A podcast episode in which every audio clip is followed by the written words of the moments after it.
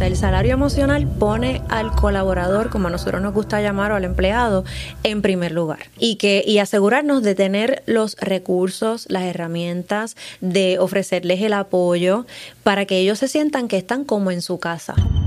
Esto es Nos cambiaron los muñequitos. Hoy conversamos con Keila Navarro y hablamos sobre salario emocional. Comencemos.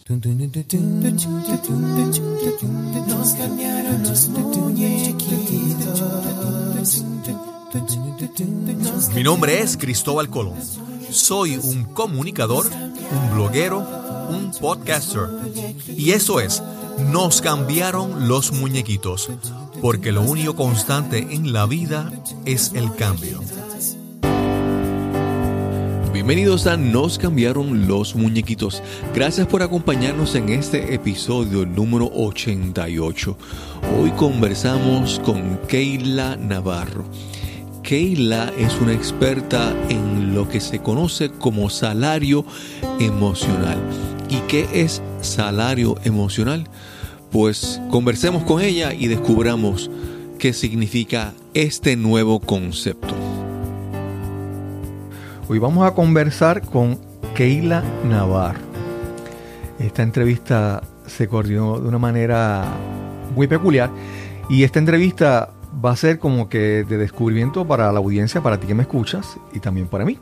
Vamos a, a ir conociendo quién es Keila Navarro y, a qué se dedica. Su, área principal es adelanto que se llama salario emocional. Así mismo, salario emocional. Sí, y pero más adelante hablaremos sobre eso, pero comenzaremos conociendo a Keila. Saludos Keila, ¿cómo estás? Saludos, gracias Cristóbal, todo muy bien. Me dices que eres de Sidra, original del pueblo de Sidra. Soy de Sidra y vivo en Caguas, sí. Del, eh, ¿Cómo le llaman? La ciudad de la eterna primavera, Ay, que le llaman a Sidra. Sí, hermoso, bello.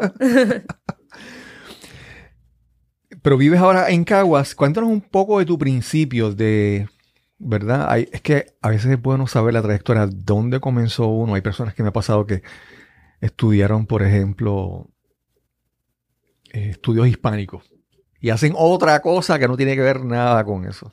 Y esa evolución es parte de lo que queremos averiguar, de lo que queremos descifrar a quién nos cambiaron los muñequitos. Así mismo es. Bueno, a mí me han cambiado los muñequitos muchas veces, de verdad que, que sí. Yo estudié educación en la UPR de Calley.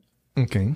Y las razones por las cuales lo hice, yo de verdad que, que, ahora que yo miro, yo digo, wow, porque cuando yo tomé el examen que, de aptitud, me decía, lo que tú debes estudiar tiene que ver con negocios y artístico, pero no, yo me fui por la parte de educación. Que aunque sí me encanta educar, y en ese momento lo estaba descubriendo en mí, pero pude haber estudiado otra cosa, sin embargo, me quedé ahí en la parte de educación y cuando terminé, que me gradué, yo fui donde mi familia y les dije, no quiero ser maestra. Y todo el mundo se quedó como que, pero, pero ¿y ahora qué, qué vas a hacer? ¿Por qué decidiste estudiar educación si en el examen te indicaba otras cosas? En, en, mi mente en ese momento yo lo que quería era tener una familia, yo quería tener cierta libertad, eh, yo lo que pensé y realmente yo digo, wow, Pensé en veranos y navidades con mi familia, pensé en un horario de 8 a 3 y en realidad ahora mismo e, es como miro atrás y yo digo, ¿por qué nosotros tomamos esas decisiones a veces basadas en, a veces en comodidad y no realmente en, en, para lo que tú estás hecho? Y ahora que luego de ese proceso de descubrimiento, Mucha gente no sabe, pero yo estuve tres años como corista y bailarina de José Fonseca, que fue un tiempo súper lindo para mí, viajando con ellos y en descubrimiento del mundo. Claro. Luego comencé a explorar en los negocios, que finalmente llegué donde tenía que estar, donde ese primer examen que me decía, mira que la tú eres buena para esto. Y ahí, eh, de hecho, dejé la orquesta para seguir en los negocios. Por si acaso alguien que no, nos, que no conoce quién es Joseph Fonseca, Joseph Fonseca es un merenguero puertorriqueño. Así mismo. Que, en Puerto Rico el, merengue es original de la República Dominicana, pero ha hecho, echado raíces en Puerto Rico y hay un montón de exponentes súper súper reconocidos como Joseph Fonseca. Sí, ¿no? y en ese momento y como ahora él sigue viajando y era una experiencia para mí de que todos los días teníamos baile y, actividades y me encantaba. Pero yo seguía en el proceso de descubrimiento hasta que llegué entonces a los negocios, ahí conocí muchos mentores a los cuales yo les estoy agradecida, eh, comencé a, a, tomarle amor a leer, porque antes en la universidad era lee y yo, ay no, y vamos a hacer esto y vamos a explorar en esto otro, ay no, y comenzar a, a, ver videos, pero ya con otra mentalidad de crecimiento personal. Claro. Y cuando me di cuenta de que el crecimiento personal es lo que realmente te va a ayudar a ti a, lograr tus objetivos. El, crecimiento, yo digo que es exponencial, el crecimiento en la vida es exponencial a cómo tú creces a nivel personal. Y, esos mentores a mí me, me han cambiado la vida. Cada vez que yo los veo, yo los abrazo, los beso, les doy gracias cuando estoy en las redes sociales y los veo también, cuando tengo la oportunidad de agradecer, porque en realidad ese, esos momentos fueron bien reveladores para mí.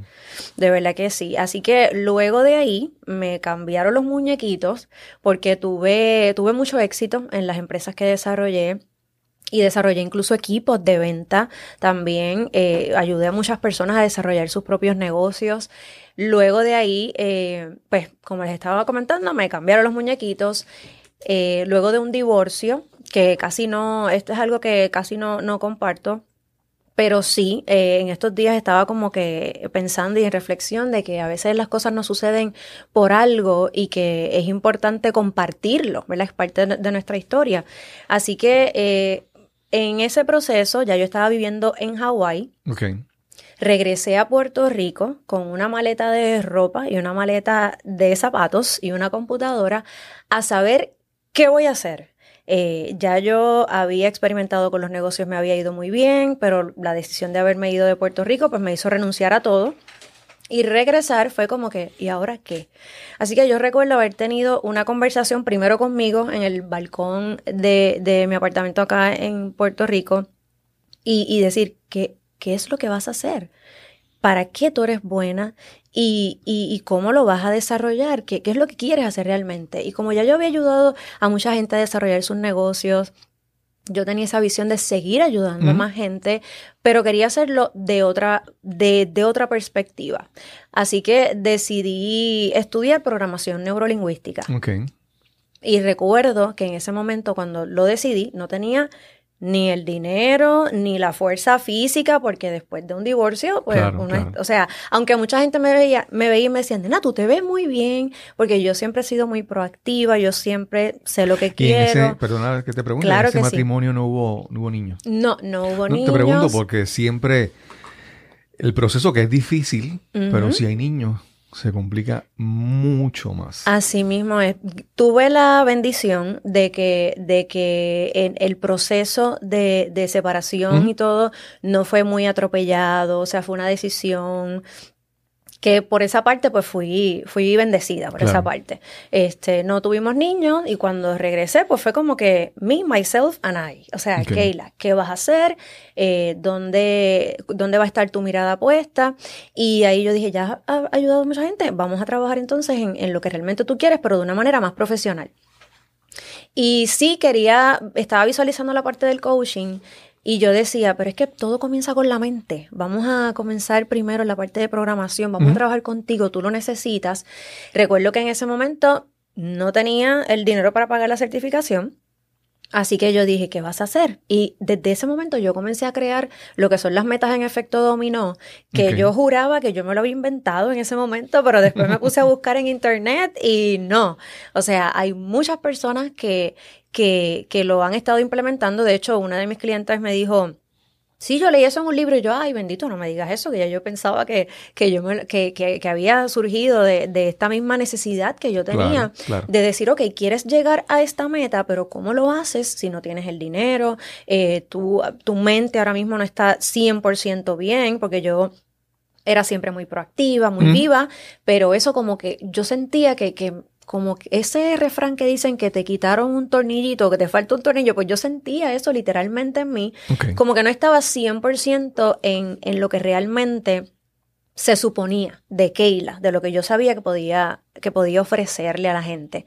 Así que eh, luego desarrollé esas metas y ¿qué es lo que primero que tiene que pasar? Bueno, pues hay que trabajar contigo, necesitas comenzar a trabajar. Así que me fui a un trabajo y en ese trabajo que mi meta era estar un año yo decía, ok, un año yo pago la certificación y, y en realidad lo que viví en ese trabajo me enseñó tanto. Eh, no era nada diferente a lo que yo hacía, porque era básicamente ventas, era servicio, y a mí eso era algo que me encantaba y me salía natural, pero fue lo que viví en la compañía realmente. O sea, era, eh, los, eran jefes, literalmente, no eran líderes. El trato que se le daba a los empleados. Ellos decían, Dios mío, es que olvídate que aquí te pagamos mucho, pues tú empieza por ahí a, trabajar. Y entonces se enfocaban mucho en el dinero y no en otra área que era también importante. Y esa, esa experiencia a mí me marcó y yo decía, es que yo ya yo sé cómo yo quiero ser y estas personas me han enseñado cómo yo no quiero ser. Ok. Y a raíz de eso yo comencé a educarme en la parte de neuroeducación, comenzar a buscar cómo sembrar ese granito de arena en la gente, en las compañías, cómo comenzar a, realmente a, crear esta plataforma para que haya empatía, no solo en el ambiente de nuestras casas, sino en el ambiente de trabajo. Mm. Porque nosotros pasamos la mayor parte del tiempo en el trabajo. En Puerto Rico, el 80% de la clase trabajadora es empleada.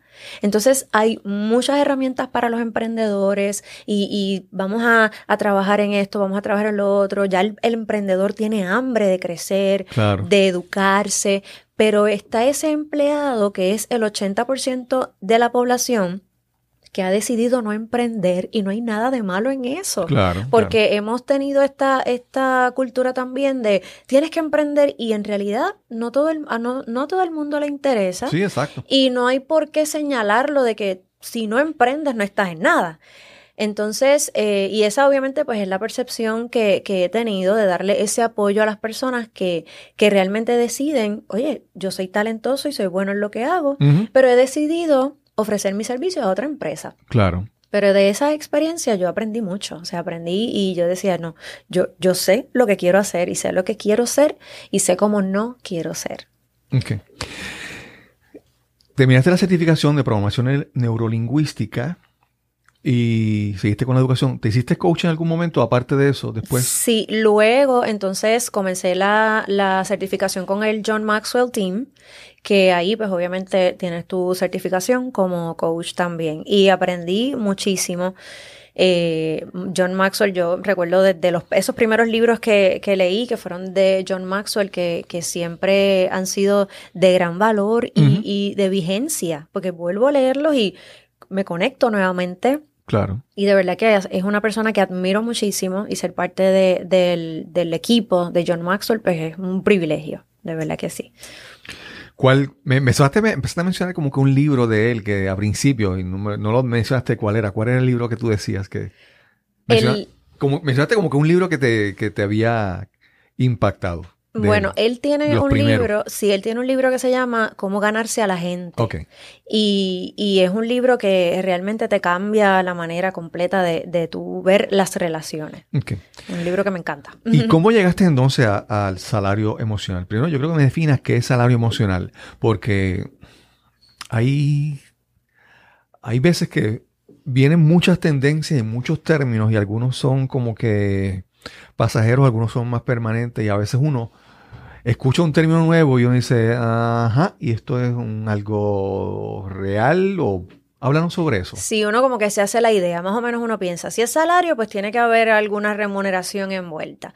Y la realidad es que sí, salario emocional va más allá del dinero que un jefe o un dueño de negocio le ofrezca a sus empleados o colaboradores, sino va más allá a lo que le pueda ofrecer en crecimiento personal, en opciones para vivir una vida integral. Hoy día hay una conciencia, ya la gente sabe que no todo es trabajo, ya la gente sí están comprometidas con hacer un trabajo en excelencia, de crecer dentro del trabajo, pero ya la gente está buscando otras cosas. De hecho, la experiencia que yo he tenido en consultoría, muchas personas me han expresado Mira, Keila, yo no, aquí yo me estoy ganando un 10% menos de lo que yo me ganaba en mi trabajo anterior. Pero aquí tengo la flexibilidad de ir, buscar el nene y traérmelo para la oficina. O tengo la flexibilidad de incluso compartir mi creatividad, mi- mi- mis ideas y son aceptadas. Y, y hay Claro. gente que valora otras cosas, que el dinero es importante y para que haya salario emocional tiene que haber una buena remuneración económica, pero no lo es todo. Y, muchas claro. veces llegamos a las compañías, no, pero es que mira, ellos están, o sea, aquí se paga bien.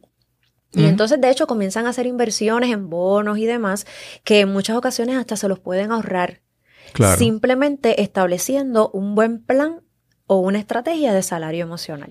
Sí, uno, esto, los que son expertos en recursos humanos han visto cómo vienen diferentes escuelas. A veces dicen no, porque entonces hay que hacer como un sistema de méritos o de evaluaciones o de valoraciones y, y otros dicen, hay, hay, esto cambia constantemente. Lo que, Ujú. lo que antes, lo que hace 10 años atrás era lo que uno, lo que se pensaba que era lo correcto, se descubre cada día que, que no es así y con, y con cada vez conceptos como inteligencia emocional, inteligencia social, tantas otras cosas que se van incorporando que esto cambia constantemente, ¿verdad? Así mismo. eh, Dinos el, dinos el origen sobre el, el- de dónde surge el salario, el salario emocional, esta, esta forma de pensar o esta.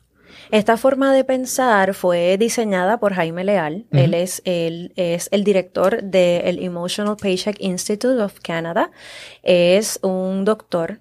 Él es, es una persona extraordinaria. Es una persona que, que realmente se ha interesado por, más allá de simplemente entretener a la gente, Claro. es añadirle valor. Su nombre es como que, como que hispano. Sí, Eh, él es, él es mexicano. Ah, ok. Él es mexicano, Jaime Leal. Así que eh, hace varios años ya él ha estado certificando a nivel internacional. Él, él hace certificaciones en España, hace certificaciones en México, en Guatemala. Y en realidad lo que se busca es que en cada empresa haya un embajador de la felicidad. Esto se deriva de la felicidad y la plenitud. O sea, es, es que tú puedas tener mínimo a alguien en tu compañía que esté pendiente de esos detalles. Muchas personas dentro de la empresa están enfocadas en los números, están enfocados en la parte de la producción, la, la productividad, pero hay muy pocas personas, incluso dentro de los mismos departamentos de recursos humanos, que no están enfocados en la gente, Claro. en el recurso humano, en cómo está realmente, en dónde tú puedes maximizar ese talento. Claro, claro. De hecho, gracias a la programación neurolingüística, yo he podido complementar estas dos áreas importantes, estas dos disciplinas.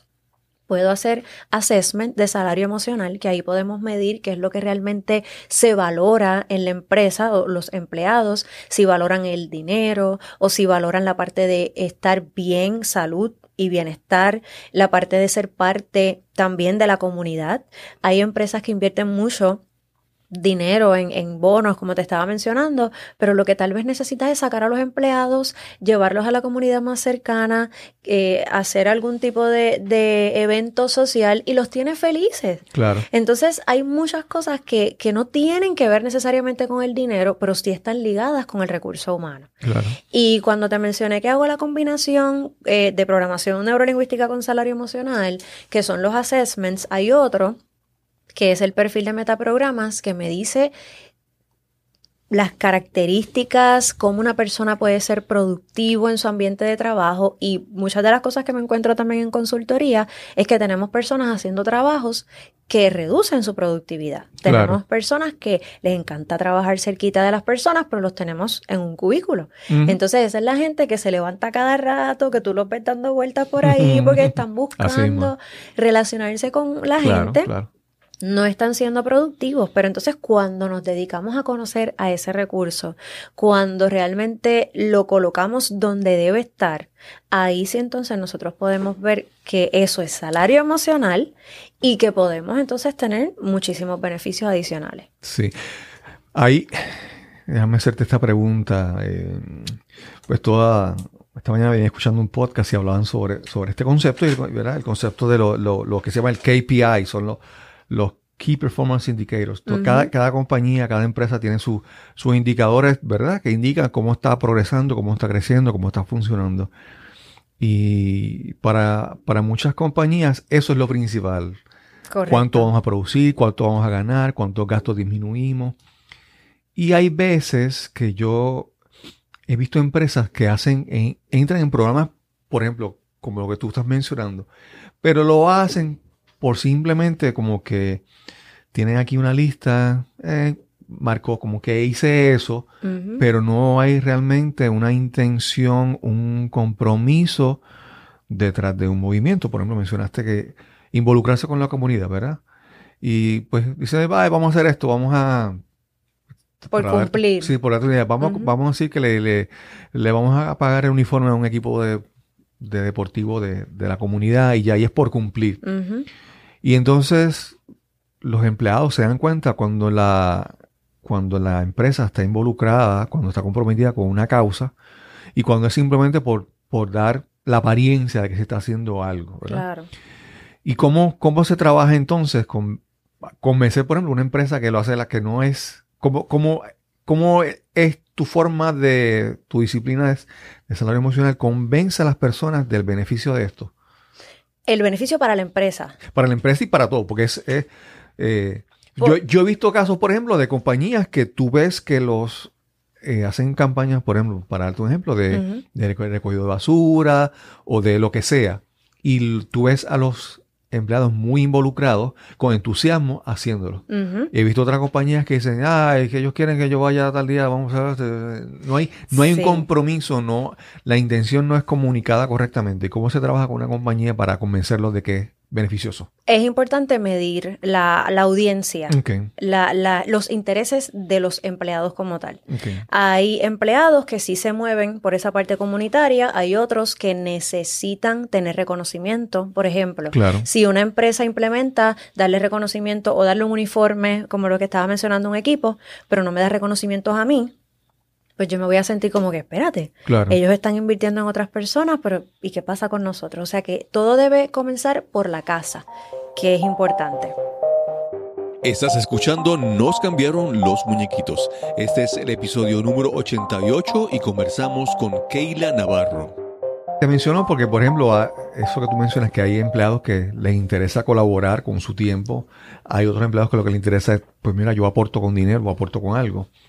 Eh, pero para darte un ejemplo, hay veces que, que, hacen campañas magníficas en una empresa y después el que sale es el, el, el presidente o el, o el, principal ejecutivo al frente entregando la, la, simbólicamente el donativo a una organización y tú dices, ay, nosotros que fuimos los que hicimos la campaña o todo eso, ¿verdad? Claro, y eso no es salario emocional, ya eso es publicidad. Sí, sí. ya, eso cae en publicidad. O sea, el salario emocional pone al colaborador, como a nosotros nos gusta llamar, o al empleado, en primer lugar. Claro. Y, que, y asegurarnos de tener los recursos, las herramientas, de ofrecerles el apoyo para que ellos se sientan que están como en su casa. Es ese, ese concepto. Por ejemplo, eh, de los temas que se pueden trabajar y, tratar, que son los temas que que más hemos visto que se necesitan y que no se hacen en una compañía, hay que enseñarles finanzas personales, un ejemplo. Y eso cae en salario emocional porque yo me quiero asegurar de que tú estés bien. Si tus finanzas están bien, tú vas a estar bien. Y si tú estás bien, tú rindes mejor, tú produces más. De hecho, las empresas que, que tienen un buen programa de salario emocional aumentan un 30% de su productividad y un 300% innovación. Claro, claro. Y creatividad, porque ellos están bien. Otros de los temas, productividad. Porque en, en, las empresas y en la mayoría de las ocasiones donde yo veo que el resultado no está como ellos quieren, es una baja administración en lo que es el manejo del tiempo. Y enseñarle estos temas que son soft skills, vamos a decir así, porque es como más, es, es más relax, es más como del día a día, pero te empodera a tu colaborador en unas áreas importantes para que él esté bien y si él está bien, obviamente va a rendir mucho mejor. Claro. No, y en estos tiempos donde somos tan fácil, primero que estamos, nos distraemos tan fácilmente y tenemos las distracciones tan fácil, todo el mundo tiene un teléfono en su mano. Sí. Y es normal, tú ya, no sé, hay, hay cuentos de personas que llegan a un sitio y la persona que está en servicio cliente tiene un teléfono en la mano y está ahí y ni se da cuenta de que tú estás al frente. Correcto. Y entonces muchas veces dice, pero ¿y por qué está haciendo eso? Muchas veces que ni siquiera está eh, involucrada en lo que está haciendo, no se siente parte de. Correcto, parte de, los ejercicios que yo les hago, yo les pregunto, dime cuántas veces tú crees que la persona promedio accesa a su celular. Y me dicen, no sé, 20, 30, pues mira, son entre 85 a 115 veces al día, que eso equivale a 5 horas de trabajo, o sea, eso es un part-time. Entonces a veces decimos, no tengo tiempo, no me da tiempo, y en realidad tienes el tiempo, lo que pasa es que no lo estás administrando correctamente.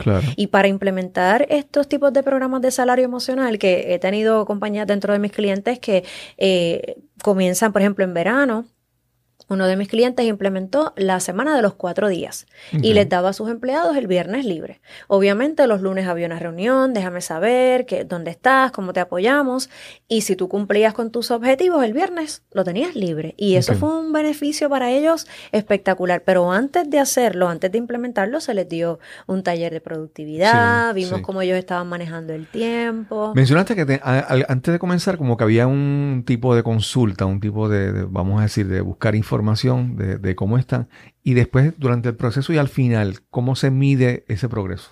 Esa es una, pregunta súper importante, porque el salario emocional en muchas ocasiones es intangible. Es más a, la emoción, es más al, vamos a decir así, al, resultado del cómo se siente el empleado. Sí, por ejemplo, la autosatisfacción, la sensación de bienestar, que cómo tú mides eso, eso no hay... Correcto. Ahora, eso sí es importante. Sí lo podemos medir por el desempeño. Sí lo podemos medir como, por ejemplo, estas empresas que han optado por dar el viernes libre o un día de la semana libre, pues ellos incluso han visto cómo el cerrar las oficinas el viernes les reduce eh, lo que tienen que pagar de luz, las herramientas, lo, reducen en costos de papel, de impresión. O sea que, que hemos visto que sí, que aunque la emoción es algo intangible, pero podemos ver que repercute en otras cosas, como por ejemplo también reducción en los accidentes. Una persona que está descansada, eh, pues obviamente comete menos errores, te puede atender mejor a tus clientes porque está más, eh, está viva, se siente plena, se siente feliz. Obviamente eso lo convierte en un imán para seguir atrayendo otros clientes. Eh, un empleado que esté contento te va a traer más clientes también. En compañías que yo he estado, que básicamente me llaman como para resolver el problema. O sea, ya básicamente me acostumbré a que soy como que un problem solver, a resolver la situación de comunicación, de productividad, de relaciones, en liderazgo.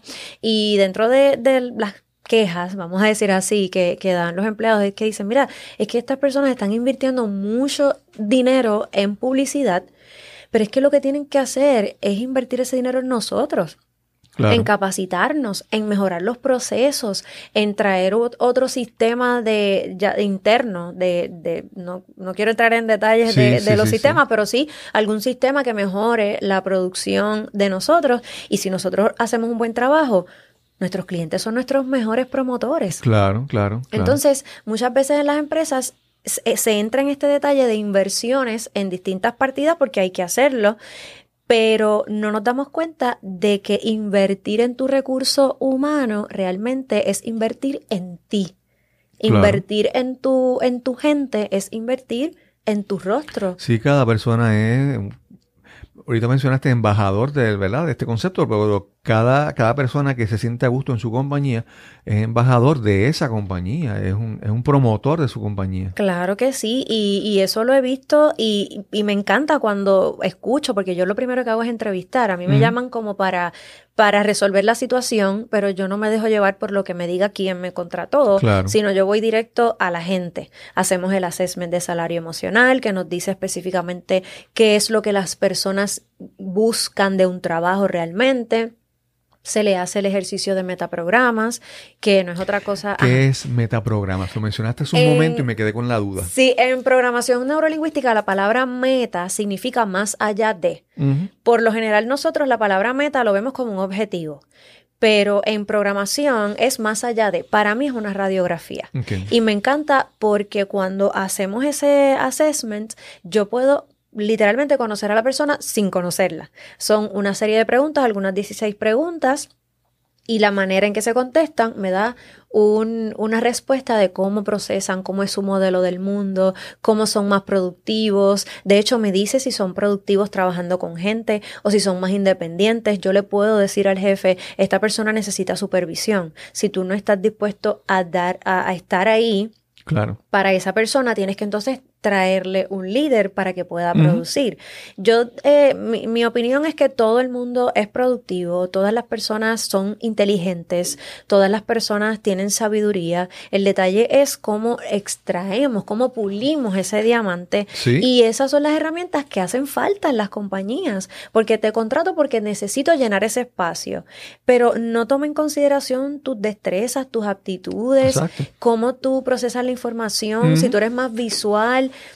Definitivamente. si tú eres kinestético, que en, en- mucha gente es kinestética, que es la parte de, de la emoción, del feeling, de cómo me siento, y, y definitivamente tomar en consideración es- esta parte de, de conocerlo más es vital. Dentro de mis clientes me dicen, mira Keila, yo para todo, cuando yo empiezo a contratar ahora, tú tienes que venir y, y ayudarnos con esta parte porque es de la manera más efectiva que tú Claro, puedes claro. no llenar ese espacio, porque entonces estás invirtiendo mucho tiempo en entrenamiento, en entrenamiento, tiempo y dinero, en la parte de lo que es la rotación.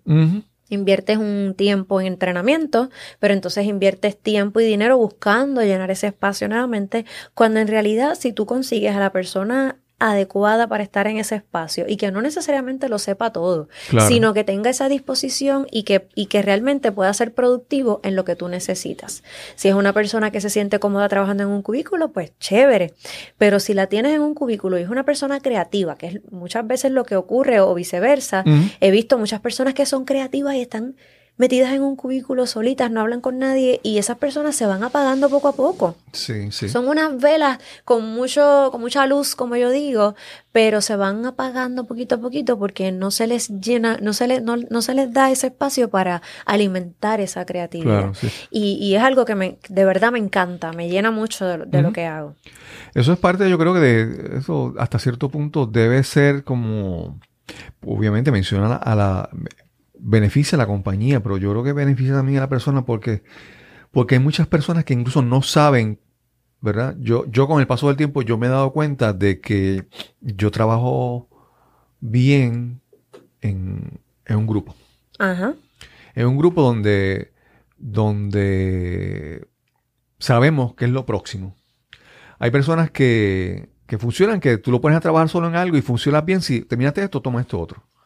Pero si le pones a esa persona que esa persona organice su trabajo, no funciona bien. Correcto. O hay personas que trabajan, hay programadores que, les, que pueden estar frente a una computadora, están todo el día y, y lo hacen bien. Hay personas que no. Hay personas que necesitan... Hay, personas que, por ejemplo, te voy a dar apoyo técnico en algo, pues me conecto por la computadora, a tu computadora y te resuelvo. Hay otros que dicen, no, no, yo voy allá y yo voy y se lo resuelvo allá. Correcto. Hay, hay estilos y hay formas de, ¿verdad? De cómo nos comunicamos. Hay maneras, y esto es importante conocerlo también, porque incluso hay empresas que cuando te ven que tú eres bueno en lo que haces, te suben de posición. Y no necesariamente porque tú seas bueno en lo que haces, tú vas a poder ser bueno liderando a otras personas.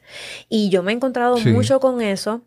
De hecho, hay, hay jefes o líderes, jefes básicamente, que, que les dicen, pero es que tú tienes que hacer esto y tienes que hacer lo otro, pero es que esa persona es buena, por ejemplo, una persona buena en ventas no necesariamente va a ser bueno dirigiendo un departamento de ventas. Claro. Y también pasa que a esa persona, la única alternativa que él ve para crecer, para progresar dentro de la empresa, es si se mueve a ser líder o a ser gerente o a ser supervisor. Correcto. Pero, pero entonces realmente no puede hacerlo o no quiere o no, no es lo apropiado para él. Entonces esa Eh, persona se siente frustrada porque no hay opciones. Exacto. Y el detalle, a mucha gente me dice, ¿y cuál es el metatipo? Porque cada pregunta se le llama metatipo. Todos son correctos o incorrectos, porque hay personas que se motivan hacia el logro, que es como Claro. que los cheerleaders, como yo digo, pero hay personas que se motivan evitando la confrontación. Claro. Dicen, mejor yo lo hago porque no quiero que me regañen, no quiero que me den el warning.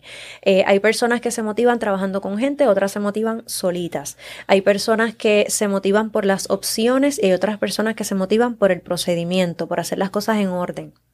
¿Cuál es la importancia de conocerlo?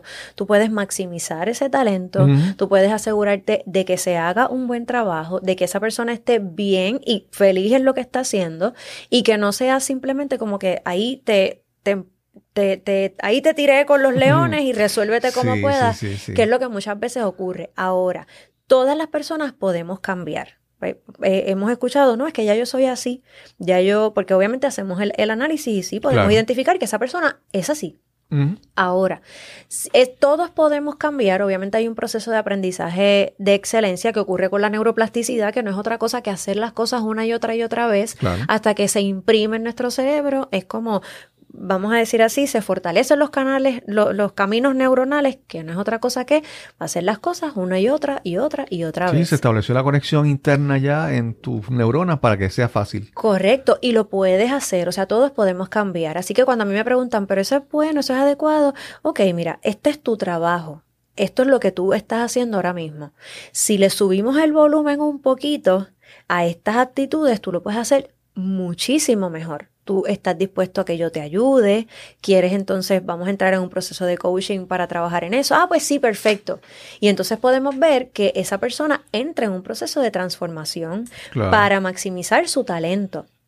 Ahora, hay personas que dicen, no, no, es que, ¿sabes qué? Porque me ha pasado también, personas que están ya calificando para subir de posición, me dicen, no, es que hasta aquí ya. O sea, ya, ya yo no quiero, ya yo no quiero el trabajo de mi jefe. No, no quiero el estilo de vida de mi jefe. Sí, sí. Y obviamente me dicen, mira, no, gracias, de verdad, este, me siento bien. Eh, obviamente se entra en el proceso de, de coaching para estar seguro, sí, qué chévere, y cómo tú te visualizas, pues mira, yo estoy bien aquí. Pues obviamente, perfecto. Sabemos que es una persona, no es un, es bueno en lo que hace, pero no es un candidato para una posición de liderazgo. Claro, claro, claro. Y obviamente así podemos hablar de muchas cosas con relación al salario emocional para maximizar ¿verdad? El, el talento que tenemos eh, en cuanto a lo que son los reconocimientos. Muchas veces hay personas dentro del perfil de metaprogramas también que necesitan, o sea, su motivación es externa, necesitan que alguien les diga, estás haciendo las cosas bien.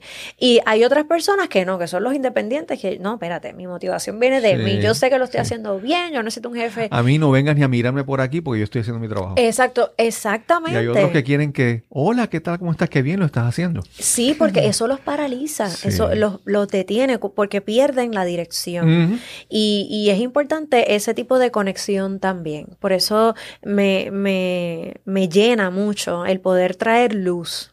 Es como Claro. es sentarme con, con, con los jefes, con los dueños de corporaciones. En una ocasión, te, te cuento así brevemente, llegué a esta compañía a reunirme con, con su jefe. Ya yo había comenzado a, a evaluar un poquito la situación rápido que llegué y vi que la persona que me recibió no se, no se veía contento. Honestamente, se veía que estaba haciendo las cosas porque las tenía que hacer, porque estaba allí, porque pues no le quedaba más remedio. Claro. Luego le hice el perfil y cuando lo discutí con, con su jefe, le di la recomendación porque esa persona necesitaba sentir seguridad en su vida, necesitaba estabilidad y era una persona que no podía trabajar con gente, era una persona que, que podía trabajar incluso sin supervisión, porque Claro. podía trabajar por su cuenta. Así que cuando discutí eso con su jefe, eh, recuerdo que él me dijo, ay, pues gracias por decírmelo. Dos semanas después regresé y lo vi totalmente diferente. No me recibió en esta ocasión, pero sí lo vi que estaba en el área y lo vi totalmente diferente. Y le pregunté a su jefe, yo le dije, ven acá, mira, cuéntame de esta persona que lo veo diferente. La última vez que lo vi estaba, estaba molesto, se veía incómodo. Y él me dice, bueno, porque ya implementé lo que me dijiste. Y yo, ok, espérate, espérate. ¿Cómo, o sea, qué hiciste? Y me dijo, bueno, tú me dijiste que él valoraba la seguridad. Pues él estaba por comisión. Pues lo moví a un sueldo fijo. Claro. Él no tenía un horario en específico, le di un horario. Y en lugar de tenerlo al frente, lo puse en el almacén. Y, o sea, en realidad yo les puedo decir que estoy hablando por experiencia, porque lo he visto y porque sé que cuando tenemos esa deferencia y esa flexibilidad, podemos hacer grandes cosas. Es un- Claro, claro. Era un empleado que era súper fiel, llevaba muchos años en la compañía, ya había demostrado su fidelidad, ya había demostrado su compromiso y que en realidad era, era una persona importante para su jefe porque era de estas personas de, de fidelidad en la compañía, de, de yo voy y mando y hago, pero cuando vamos a esos pequeños detalles podemos ver que hacemos grandes cosas. Claro, claro. Eso es bien interesante ver cómo, cómo cuando la gerencia sabe, está guiada y sabe lo que tiene que hacer, lo hace bien porque en, en otras ocasiones, ¿qué hacen los supervisores? ven que esta persona no hace esto bien y esta otra persona lo hace bien, pues le voy a quitar esto a esta persona que no lo hace bien y voy a sobrecargar. Entonces la situación que afecta a, al que no es tan productivo, termina que el, primero que es productivo termine no productivo, molesto, cansado, hastiado, sobrecargado. Sí, y entra en el síndrome simplemente, Porque el, el, supervisor no puede, no tiene información para tomar la mejor decisión. Exacto. Y, y esto es algo que a mí me gusta compartirlo porque a veces se nos hace difícil pedir ayuda. Pero todos necesitamos un mentor, todos necesitamos un coach. Me gusta decir esto como cuando nos tomamos una foto. Nos toma una foto un fotógrafo, no es un selfie, es un fotógrafo. Claro. Pues obviamente el fotógrafo te toma la foto y tú no te estás viendo. Pues ¿qué, ¿qué es lo primero que le decimos? Déjame ver, porque dentro del marco de la foto yo estoy, yo estoy ahí. Entonces yo necesito una mirada externa que me señale y me diga, mira la tienes el pelo así, este, pues mira, te reíste de esta forma o esta otra persona levantó la mano y te tapó el rostro, vamos a tomarla de nuevo. Claro. Y esta parte es la que como líderes, y yo me incluyo porque buscar un mentor a mí también se me... Es como que, espérate, pero... Y dame decirte un poquito más. Tú hiciste el fotógrafo, pero no todos los fotógrafos son iguales. Hay fotógrafos para niños, hay fotógrafos para bodas, hay fotógrafos hasta para candidatos políticos. Sí. Y tú te das cuenta cuando una foto, dice, esta foto se la tiró a esta persona, pero no era el mejor fotógrafo para eso. Excelente. Dentro de todo hay, hay especialidades. Me encanta y es, y queda perfecto. De verdad que me encanta, me encanta esa, esa comparación porque es de la mejor manera que nosotros lo podemos ver. Hay muchas, muchas personas en posiciones de liderazgo que son buenos en lo que hacen, pero en la parte de esa empatía, yo que cuando hago el perfil eh, me, veo que una persona que está en un alto, una posición de liderazgo alta en una empresa, pero no está atento a la gente, está atento a las cosas. Claro. Por lo tanto, es una persona que sí puede producir, pero que del recurso humano. Entonces, volvemos, es como que todo redunda en el recurso humano y en pedir ayuda. O sea, esta parte es importante y, todos la necesitamos. Yo tengo un mentor, yo tengo un coach, yo tengo un guía espiritual. O sea, es, como es buscar realmente en la parte de la salud, de la alimentación, una parte de nutrición, ejercicio. O sea, en todas las áreas de nuestra vida nosotros necesitamos personas que vean fuera del marco de esa foto de nuestra vida donde nosotros estamos, en el caso de la administración, igual que puedan ver y decir, yo le he señalado a líderes, eh, es que tu postura, tu postura está llevando un mensaje, o sea, irnos al lenguaje no verbal, o sea, meterme con ellos en las reuniones, de como un shadowing, básicamente, eh, estar allí como invisible, pero evaluando y haciendo unas anotaciones, porque incluso el lenguaje no verbal dice mucho. Claro.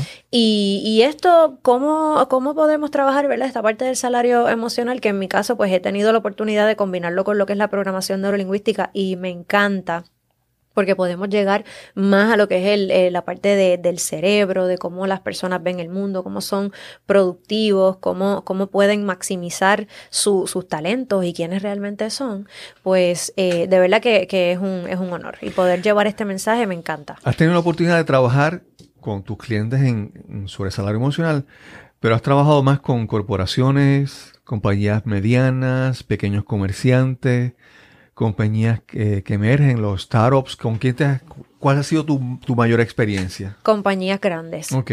Compañías grandes y varias medianas. Medianas entre, yo te diría, 60, 70 empleados, grandes, 350, 400 empleados. Claro. Mm, yo digo porque es que son, a veces, por ejemplo, las compañías grandes tienen los presupuestos, tienen, ¿verdad?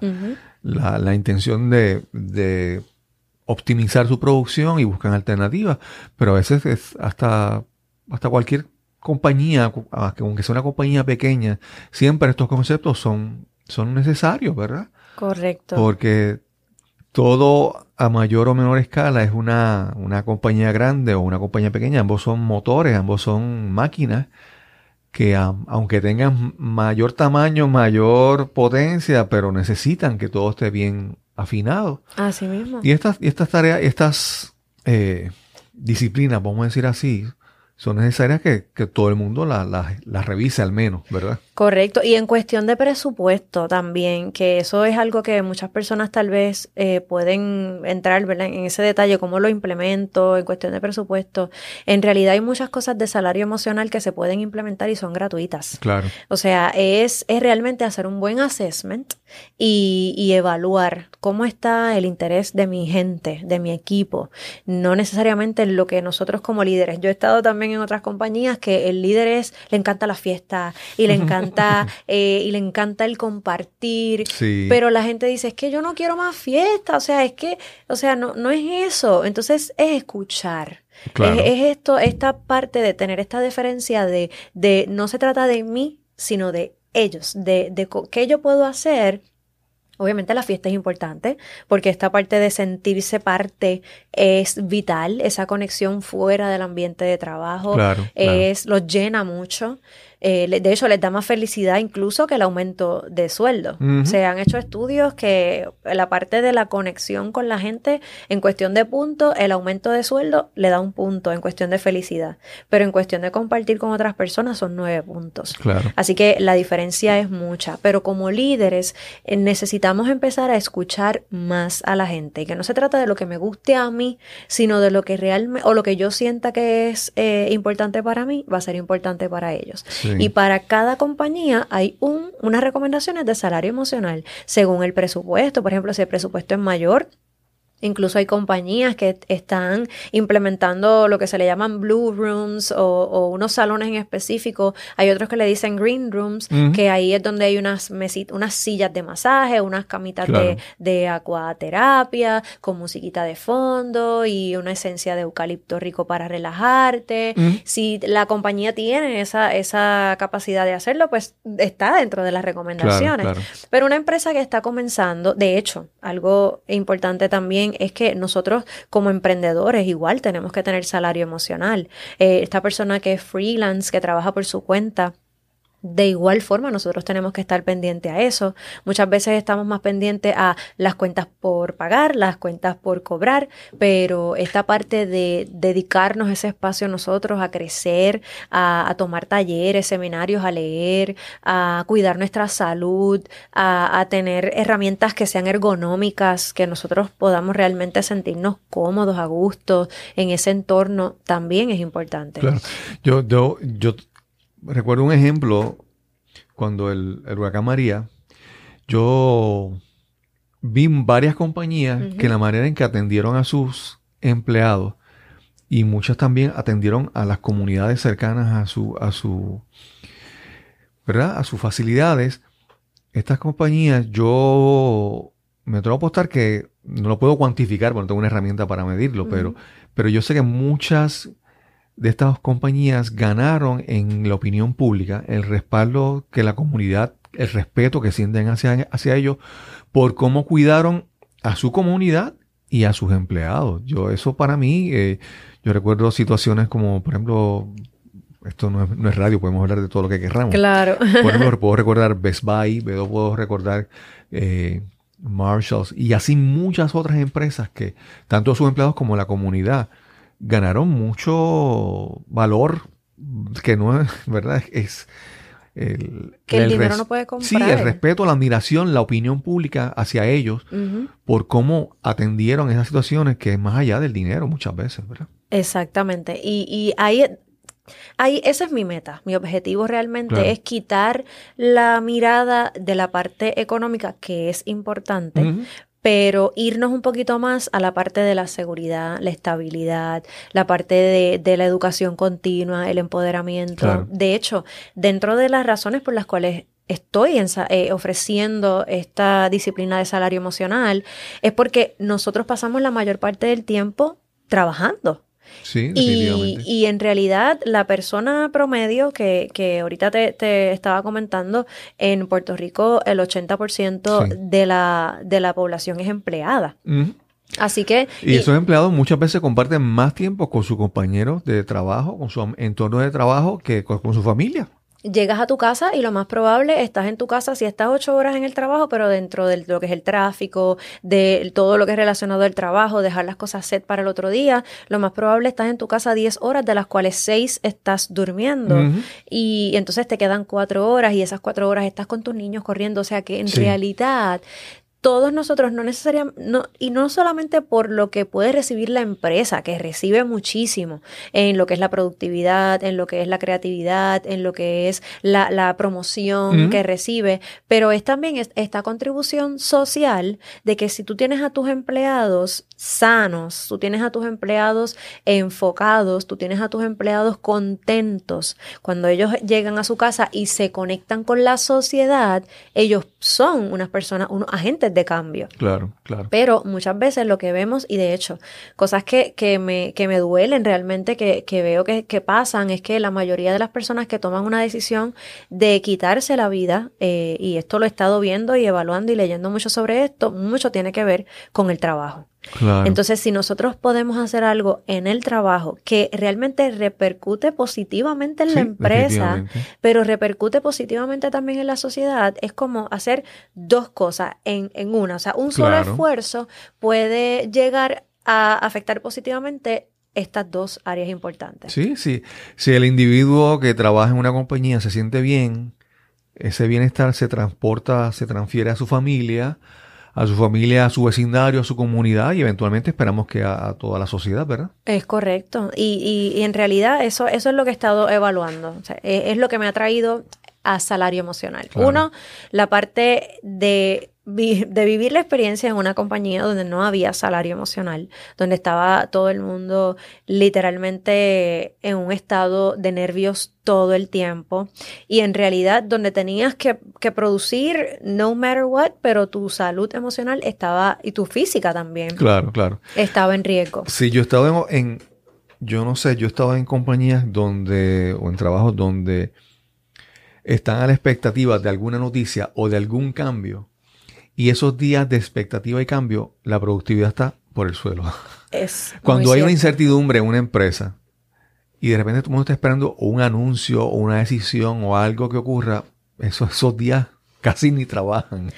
Es muy cierto y es, y es parte de la falta de comunicación también o cómo comunican la información. Sí. porque puede ser comunicación, pero a veces la comunicación empeora. Me ha pasado también que ahí que he tenido que trabajar con los líderes en cómo cómo comunican. Porque entonces una reunión que debe ser una, un ratito chévere de, de conexión, de creación, se convierte en estas reuniones como yo diría, como que baja emociones o, o en realidad desmotivantes.